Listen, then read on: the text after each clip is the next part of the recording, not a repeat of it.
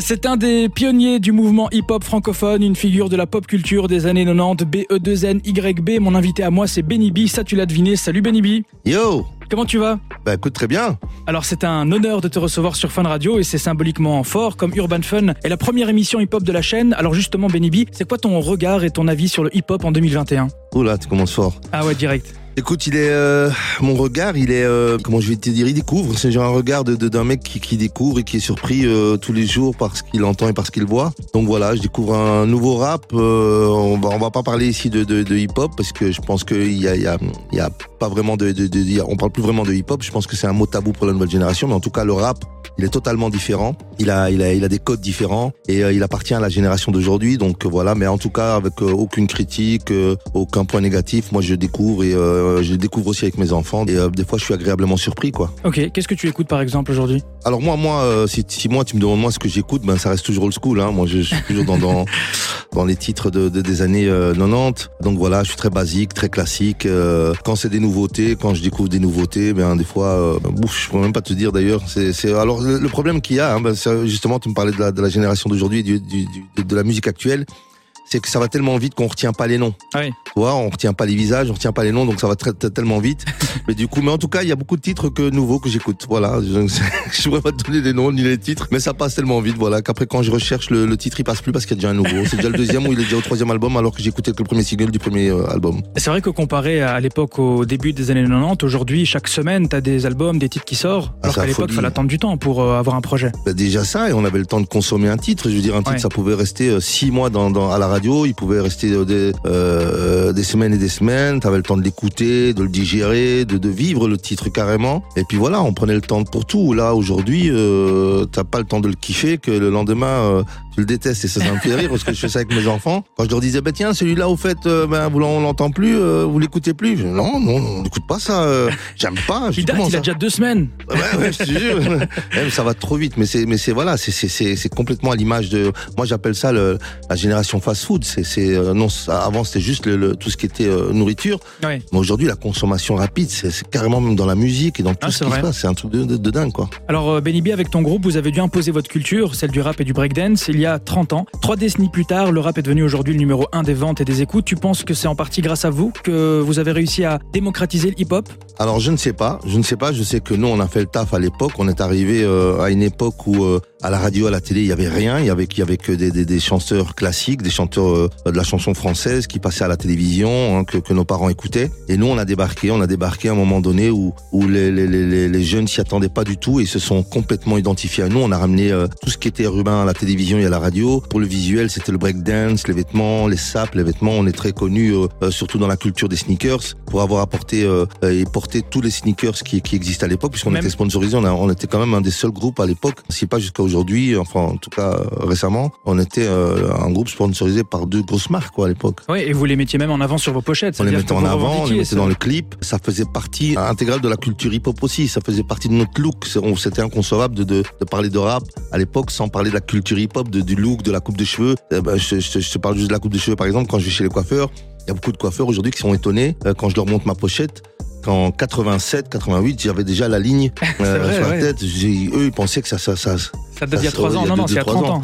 il y, a, il y a même plus que 30 ans, 35 ans. On faisait Ouais. déjà les lignes sur, sur, sur les têtes, quoi. Benny B, c'est 3 millions de disques vendus, 3 disques d'or, tu me dis si je me trompe. Des stars de la télé comme Jacques Martin que vous avez fait breaker en direct. Tu as vécu des années incroyables. C'est quoi ton plus beau souvenir ou tes plus beaux souvenirs de ces années-là? Alors, euh, c'est marrant parce que t- ça fait 30 ans qu'on dit 3 millions. Je pense qu'on a dépassé même les, les 3 millions, je crois, aujourd'hui. Alors, c'est tout confondu. Hein. euh, Quand on parle de, de, de, de 3 millions, c'est Mhm. évidemment c'est des ventes physiques. Hein. C'est pas c'est pas du streaming. C'est Ah oui, carrément ouais, donc, des euh, vraies ventes. Hein. des vraies ventes. Donc, euh, pour te dire comment les gens se déplaçaient pour aller euh, acheter un, un vinyle tellement il, il fait. Aujourd'hui, personne ne fait ces statistiques-là. Euh, Aujourd'hui, c'est plus possible aujourd'hui. Hein. Donc, il faut savoir qu'à l'époque, par exemple, pour être disque d'or en France, il fallait 400 000 ventes. Incroyable. Aujourd'hui, je pense qu'on a 5 ou 10 000, euh, même pas. ça. Et en plus de ça, aujourd'hui, je pense même qu'on est. alors, on- on- déjà à l'époque, on était le premier album d'or de l'histoire du rap français. Je pense qu'aujourd'hui, alors on, est, on était déjà platine en, en 92 et je pense qu'on va, je pense qu'on est, je pense qu'on est déjà, on a déjà passé le diamant, mais c'est pas encore officiel. Je dois téléphoner à, à la SNEP pour voir si euh, si on est diamant. Et euh, les souvenirs que je garde de cette époque-là, c'est euh,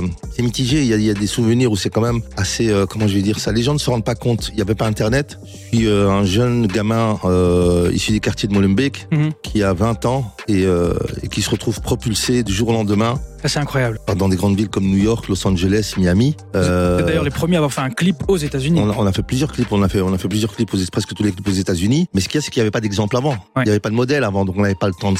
je veux dire, je viens d'une époque. Moi, je dis toujours le Jurassique parce qu'à cette époque-là, il n'y avait pas, il n'y avait pas d'exemple. Donc on est arrivé du jour au lendemain, moi qui regardais les rues de San Francisco à la télé, je me retrouvais à sortir de l'aéroport et à lever la tête parce que en, Belgique, on n'avait pas l'habitude de lever la tête, euh, je veux dire, autant pour regarder des buildings. Ah oui. Donc euh, Max, la basilique de Kuckelberg. Ah ouais, c'était la folie. Donc voilà, je me retrouve propulsé là-bas. Je prends des jets privés, jets privés. Je prends, je prenais des jets privés comme comme comme un taxi. Ah ouais. ouais, c'est un, les, les, gens ne se rendent pas compte. On faisait euh, toutes les émissions de télé, on passait sur sur trois chaînes, pas quatre chaînes en même temps. Je parle que des chaînes françaises, en plus des chaînes belges. Vous faisiez Là où tu euh, de trois shows par soir, j'ai entendu aussi. On faisait trois shows par soir. Euh, dans les années 90, toutes les radios faisaient des plateaux. Toutes les radios faisaient des plateaux d'artistes, des multi, euh, des plateaux multi-artistes. Tous les discothèques euh, nous appelaient. Donc on faisait, nous arrivait de faire trois shows par jour et euh, je peux même pas compter les, les dates qu'on faisait par an tellement c'était violent quoi. Puis après voilà, il y a tout, il y a tout le reste. Il y a, il y a les avantages. Enfin, je veux dire, c'est un gamin qui passe de moi, moi j'économisais euh, pour une paire de baskets et encore quand je te dis une paire de baskets, c'était pas une marque. Il me fallait un an pour aller pour l'acheter. Et du jour au lendemain, je rentrais dans un magasin, je t'achète 30, tu veux, paires en, une, minute. C'est incroyable. C'est un pouvoir que tu t'accapares à un âge où t'as pas le contrôle et c'est ça qui est dangereux. Je veux dire, si t'as pas des bonnes bases, si moi j'avais pas eu la chance d'avoir euh, des bonnes bases grâce à mes parents, paix à leur âme, de ma famille, de mon entourage, je crois que je serais pas là aujourd'hui pour en parler. Tellement c'est, les gens se rendent pas compte, c'est violent. On te, tu, tu pars de rien et du jour au lendemain, tu as un pouvoir de décider, de faire ce que tu veux. Tu te retrouves avec des gens qui ont étudié, qui ont, qui ont un savoir, qui ont, qui ont, qui ont économisé toute leur vie pour avoir de l'argent. Et toi, en deux secondes, tu te retrouves autour d'eux à prendre le même avion, à manger dans les mêmes restaurants. Incroyable. À faire des choses que tu, que, que, voilà, c'est, euh, mais, mais, voilà, après tout le reste, c'est les aventures, c'est les rencontres, c'est les voyages, c'est le public, c'est les scènes. Euh, voilà, je, par exemple, quand on parle de cette période-là, c'est quand même un des si pas le premier artiste urbain à avoir fait l'Olympia, mais l'Olympia des années 90, euh, tu vois. Donc, euh, t'as un gamin, tu, tu arrives dans cette salle et tu, on, on, te, on, te, dit que tous les grands artistes sont passés dans cette salle. Juste après l'Olympia, euh, je me retrouve à manger avec Arnold Schwarzenegger au, au, euh, au Hard Rock Café. Je monte sur scène euh, euh au Trocadéro à Paris devant 400 000 personnes pour la fête de la musique et je suis entre guillemets aux toilettes. Et à ma gauche, il y a Johnny Hallyday et à ma droite, il y a Eros Ramazzotti. Donc tu vois, je veux Une autre légende. C'est des exemples comme ça, je pourrais t'en citer plein plein, plein, plein. Mais bon, il n'y avait pas de téléphone, il n'y avait, rien pas de pour immortaliser tous ces moments. dans ma tête, mais c'est un truc de fou, quoi. Une euh, autobiographie peut-être un jour pour expliquer ces années-là? Alors c'est un truc de fou parce que c'est vrai que depuis peu je m'ouvre un peu plus aux, médias. Ça veut dire qu'avant j'ai tellement l'habitude avec les médias que je formatais tous mes, euh, histoires, mes interviews. Donc j'ai appris avec les médias à donner vraiment euh, que je voulais parce que je sais très bien comment ça se passe quand on donne trop. Et, euh, à un moment donné, j'ai compris que les gens voulaient peut-être euh, entendre autre chose, peut-être connaître le personnage que je suis. Parce que aujourd'hui, c'est ce que j'explique, c'est depuis que j'ai mes enfants, c'est que je l'explique déjà aussi à mes enfants. J'explique que je viens d'une époque différente où tout était plus difficile et plus facile. Plus difficile parce qu'on n'avait aucun moyen technique ni matériel. Il n'y avait pas de, pas de portable, il n'y avait pas de boîte à indépendant, il n'y avait pas de label. Donc on devait faire tout. Par exemple, euh, c'est marrant, mais mais juste vous êtes fou. Euh, je pense que ça a duré six mois en studio pour faire juste vous êtes fou. Ah je passais des heures, j'arrivais à 11 heures du matin et je quittais le soir, le lendemain à 3 heures du matin le studio juste pour travailler en studio pour faire vous êtes fou. Et vous êtes fou a été créé sur des bandes, pas sur un PC à l'ancienne. Donc je veux dire, euh, ça c'est le côté un peu euh, compliqué, difficile par rapport à ça, mais mais facile parce que euh, encore une fois il n'y avait pas autant de concurrents il n'y avait pas autant de rappeurs sur sur, sur, sur, sur, le marché. Donc je suis arrivé comme un extraterrestre euh, sur ce marché et donc voilà, c'était c'était le côté facile. Aujourd'hui, il y a tellement tellement d'artistes, tellement de rappeurs, tellement talentueux et, et, les sons se font en deux minutes. Donc voilà, donc on le voit euh, avec des artistes comme Jules qui peuvent faire des dizaines de sons par jour. C'est un peu le dilemme. C'est un peu le dilemme. Bah du coup pour revenir à ta question que j'ai oubliée. C'était euh, ton plus beau souvenir, mais là tu m'en as lâché. Ouais, non, non, non, mais tu, non, c'était tu m'as posé une autre question. L'autobiographie. Ouais, l'autobiographie, c'est que justement, comme tout le monde connaissait cette interview là, ce, ce, ce côté là où je racontais euh, tout ça. Et, puis à un moment donné, quand j'ai commencé à parler à mes enfants, c'est là que je me suis dit, mais en fait, Il y a des choses que les gens doivent savoir qu'ils ne savent pas. Et, et, et ça, quand, quand, quand j'ai commencé à m'ouvrir et à raconter, comme maintenant je viens de le faire avec, euh, avec les facilités, avec les, les, les, les, complications, parce que dans ma vie, il n'y a, y a pas eu que, que, que, que le rose avant que je chante. Moi, je viens d'une famille euh, ouvrière. Mhm. euh, mes parents sont arrivés du Maroc avec six enfants et ils en ont fait trois de plus en Belgique. Euh, je fais partie de ces trois-là, donc ça fait neuf enfants. Avec travaillé à l'usine même euh, voilà, mon père travaillait. Alors c'est marrant quand tu le dis. Aujourd'hui, on a l'impression que c'est la guerre. À l'époque, c'est ça. Il y avait des usines et. Non, mais c'est vrai que les gens n'imaginent pas ouais. Benibi directement. Euh, voilà. commencé la musique. Commencé as travaillé avant. tout à fait. J'ai commencé en tant qu'ouvrier euh, dans une chocolaterie qui était à Place Barra, en Dorlect, hein, gare du Midi, cette fameuse chocolaterie. Et, euh, et donc moi, je viens de là. J'ai commencé à travailler. J'ai quitté l'école. J'ai commencé à travailler pour aider mes parents justement. Donc j'ai donné la moitié de mon salaire à mes parents pour pouvoir euh, payer le loyer.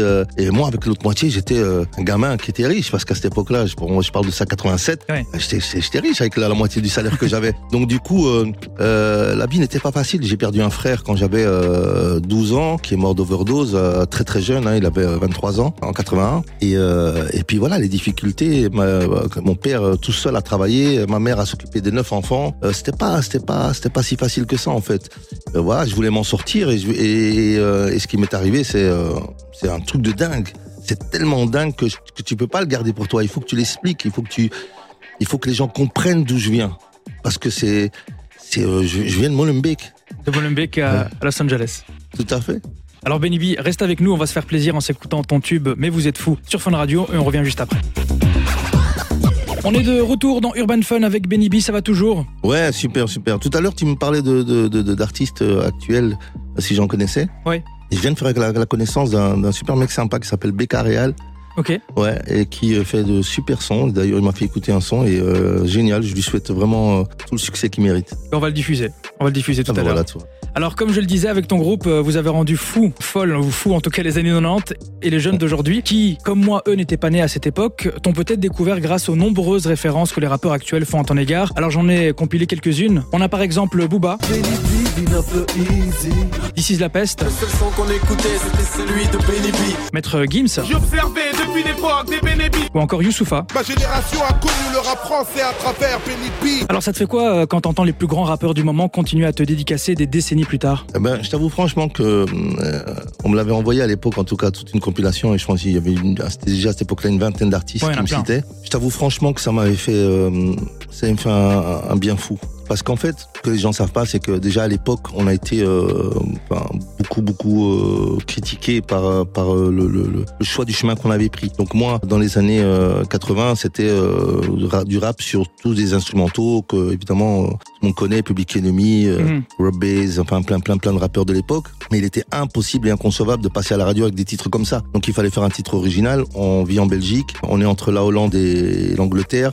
On est en avance au niveau euh, musical par rapport à la France, puisque on est déjà euh, dans le milieu de la house et de la techno. Donc on a un groupe qui euh, cartonne, qui est un groupe euh, belgo-hollandais qui, qui, est technotronique. Et on se dit, mais voilà, ça c'est la voie à prendre pour pouvoir passer à la radio. Et c'est ce que le producteur m'avait proposé, c'était le deal pour pouvoir euh, euh, sortir un single. Et moi j'ai accepté tout, tout de suite, puisque voilà, moi je, à l'époque je dansais, je dansais à la, dans la rue, je, mettais une casquette par terre pour recevoir des pièces pour aller manger au McDo. Donc, et, je, voulais, je voulais être quelqu'un, je voulais, mon rêve c'était de chanter. Bon, évidemment, à l'époque, le rêve, quand on disait qu'on rêvait de chanter, c'était juste d'avoir un single à la radio. Donc rien à voir avec aujourd'hui. Aujourd'hui, on a plus d'imagination quand on dit qu'on va devenir une star, mais à cette époque-là, ça s'arrêtait là. On n'avait pas le, le, le, sens du business, on n'avait pas le sens de, de, de, de la télé-réalité, ça n'existait pas. Par rapport au, rappeur qui me dédicace, c'est que justement, ça m'a fait un bien fou parce que je me suis dit, enfin, enfin, euh, voilà, je veux dire, il y a, y a le retour, il y a le retour euh, à la vérité. Donc c'est c'est c'est moi j'ai été confronté à des, à des rappeurs qui à l'époque nous critiquaient, mais bon c'est pas que ça me ça me touchait, mais c'était simplement de leur dire mais vous savez pas d'où je viens. On pensait que Benny B c'était un mec qui était euh, un peu euh, bon c'est pas péjoratif, mais je veux dire comme un boys band qui avait été créé toute pièce. Qui était placé euh, là en fait. Ouais. Voilà, mais il savait pas d'où je venais, il savait pas ce que j'avais traversé pour pour arriver là où j'étais. Alors que t'es vraiment underground. voilà, mais underground c'est un grand mot. Je veux dire faut pas confondre underground et bad boy. Aujourd'hui la mode c'est justement de se dire ouais moi je suis un méchant et tout ça et en fait la réalité c'est quoi? C'est qu'en fait quand t'as vraiment fait quelque chose de mal, tu fais tout pour le cacher. Tu fais pas. C'est ça qui m'a fait beaucoup fait rire dans et beaucoup en France, en tout cas dans le rap français, c'était de retrouver des gens qui avaient besoin de revendiquer qu'ils étaient mauvais, alors que normalement, je veux dire, ça doit être tout l'inverse. Et du coup, euh, Benny B qui est arrivé avec une chanson commerciale. Ce qui est marrant aujourd'hui, c'est de retrouver des médias français qui me disent, mais finalement, je veux dire, on, on, parle des groupes comme NTM et tout ça qui viennent de Saint-Denis, qui viennent du 93. Ouais. Et on découvre en 2000, euh, dans les années 2000, que Benny B, qui vient des quartiers soi-disant mal fréquentés, en fait, il vient de Molenbeek, qui était classée la ville la plus dangereuse du monde par fou, hein. Trump. Donc il y a toute une contradiction, il y a un truc qui est quand même assez euh, marrant. Et du coup, oui, euh, je veux dire, ces gens-là, ils savaient pas, ils connaissaient pas ma vie, ils savaient pas d'où je venais. Et donc quand on m'a envoyé tous ces sons avec tous ces rappeurs, en fait, qui avaient, qui étaient gamins, quand ils m'écoutaient, c'était eux mes fans en fait. C'était pas les ceux, de- ceux de mon âge, ceux de mon âge. euh, par après, ils ont commencé à écouter euh, les groupes qui venaient après, comme NTM, IAM, Assassin. Et à cette époque-là, les, les, gamins nous kiffaient à, à crever. Et ces gamins-là, en fait, ont grandi. Et euh, ils revendiquent, ils ont revendiqué le fait que voilà, ils ont connu le rap à travers Benny B. Et, euh, et nous, et voilà, ils, ils me remerciaient par rapport à ça. Il y avait beaucoup de clins d'œil. Et j'ai croisé beaucoup d'artistes, hein, comme Soprano aussi. Et je les ai remerciés, Youssoufa aussi, en, en direct. Je, je- lui ai dit merci. Je dis voilà, merci. Et puis ils me disaient non, non, c'est nous qui te remercions parce que c'est vraiment la vérité. Il n'y a pas à se cacher. On a, on a grandi à travers ta musique. On a, on a, on a voilà. Et je pense que c'est, euh, en dehors de, de- des artistes, il y a tous les gens lambda qui, qui me croisent aussi aujourd'hui, qui me disent euh, euh, sincèrement, me, voilà, euh, c'est pour vous dire comment vous nous avez marqué. Bon, c'est des gens qui, ce qui est marrant, c'est de voir la, la, la différence de- de classe sociale ou de travail. Moi, j'ai des, euh, des gens qui travaillent dans des bureaux, j'ai des, des, des chefs d'entreprise. Jamais, quand je les regarde maintenant, je me dis, mais jamais j'aurais imaginé un seul instant qu'ils auraient écouté ma musique. Et ces gens-là, euh, apparemment, le fait qu'on soit arrivé en, en 1990 avec Vous êtes fou, ça a bouleversé leur vie. Et puis il y a eu aussi ce fameux titre où j'ai eu euh, euh, aussi beaucoup d'anecdotes. C'est le, le, le premier slow aussi qui est sorti, qui est Dis-moi bébé, Ouais. où j'ai eu des couples qui se sont rencontrés sur ce titre-là, qui se sont mariés, qui ont fait des enfants. Et voilà, hein. c'est un truc de dingue quoi. Et justement, ces anciens jeunes qui sont aujourd'hui les darons d'aujourd'hui, bah, tu les rencontres fréquemment sur scène, parce que tu fais pas mal de tournées aussi ces temps-ci. Ouais, alors oui, effectivement, 30 ans après, je suis toujours là sur scène et ça, c'est bizarre quand même. C'est bizarre de se dire que j'aime bon, déjà à l'époque, je pense que si quelqu'un serait venu me voir dans, dans la rue, m'aurait dit dans le coin de l'oreille, écoute, euh, dans 30 ans, tu vas encore être sur scène, j'aurais, jamais cru. Donc moi, aujourd'hui, à mon âge, c'est, euh, je vais pas dire c'est inespéré. Je veux dire, voilà, je fais le taf derrière et tout, mais je veux dire, quand je vois comment beaucoup de jeunes galèrent, des fois, je suis un peu gêné. Justement, je me dis merde. Il y a beaucoup de jeunes qui rêveraient de, parce que c'est un des métiers quand même le plus convoité au monde, hein, de, chanter, être artiste. Donc des fois, je suis un peu gêné de me dire mais il y a, il y a tellement de jeunes qui galèrent, qui arrivent pas à monter sur scène, qui arrivent pas à sortir des singles. Et moi, je suis là. Mon dernier single, il est sorti en, en 92. Je fais des télés que même un, même un artiste, il- s'il vend, il ferait pas, quoi. Je me retrouver à faire des TPMP, des, des, des, des VTEP et tout ça, euh, monter sur scène en 2018, faire 150 dates sur deux années. T'as fait presque tous les zéniths de France? J'ai fait voilà, j'ai j'ai fait euh, la Star 80 en 2018, j'ai fait Bruni 90 en 2019, j'ai fait euh, tous les îles de France, j'ai fait le Stade de France euh, en 2018, enfin en 2019. Donc euh, en même temps, je suis fier, je suis content de continuer à travailler, mais en même temps, je suis un peu, je suis un peu, je me mets en trait, je j'ose pas trop le montrer parce que voilà, par respect par la nouvelle génération qui qui galère, qui ont envie de réussir, qui ont envie de monter sur scène, qui ont envie de, de, de cartonner et qui se disent putain. C'est encore le vieux qui est là. et on voit que lui, on voit que sa tête. Mais c'est en même temps, voilà, je, je, je, je suis le daron, mais voilà, mais je le fais vraiment avec beaucoup d'humilité. Je suis vraiment, je remercierai jamais assez Dieu de me donner encore cette chance parce que c'est tout ce que, tout ce que j'aime, tout ce que je sais faire de mieux, c'est de, c'est de monter sur scène et de représenter. Mais en même temps, je souhaite, même ne fût-ce que 5% de ce que je vis, je le souhaite à n'importe quel gamin qui aujourd'hui rêverait d'être artiste. C'est un peu comme dans la loterie, gagner un milliard, t'en as pas besoin, tu pourrais donner, toi, euh, un million à chacun. C'est un peu ça ce que je vis aujourd'hui, c'est, c'est, c'est, c'est de me dire j'ai beaucoup de chance. Et voilà, mais encore une fois, je pense que si j'ai un conseil à donner aux, aux jeunes d'aujourd'hui, c'est de se dire, c'est de pas tout miser sur la musique, pas tout, tout miser sur l'artistique, parce que ça va les rendre fous. Je pense qu'il y a rien de pire qu'un artiste qui est aigri, en fait, quelqu'un qui n'a jamais touché le, le ciel. Merci beaucoup, Benny B, pour euh, cette interview. Est-ce De qu'on pourra te retrouver bientôt sur scène? Oui, alors je fais beaucoup de dates individuelles. Là, euh, bientôt, je suis euh, de nouveau en France. Enfin, je tourne beaucoup, beaucoup, euh, énormément en France. Et euh, je serai à Saint-Raphaël le 5 novembre. Mais aussi une date qui me tient à cœur, c'est le 24. Le 24 novembre, je suis à Liège. Un gros concert avec plusieurs artistes. C'est un concert caritatif pour ramasser des fonds pour les sinistrés de, de Liège. Euh, voilà, donc euh, ça c'est un, c'est un, c'est une date qui me tient, qui me tient à cœur. Et puis pour le reste, euh, les tournées, Borny 90 qui est prévu normalement fin novembre, avec euh, une trentaine de dates. Si elle tient toujours, sinon ce sera reporté à 2022. Très bien. Un grand merci, Benny B, pour euh, cette interview Merci à vous pour l'accueil. et à très bientôt. Merci, à bientôt.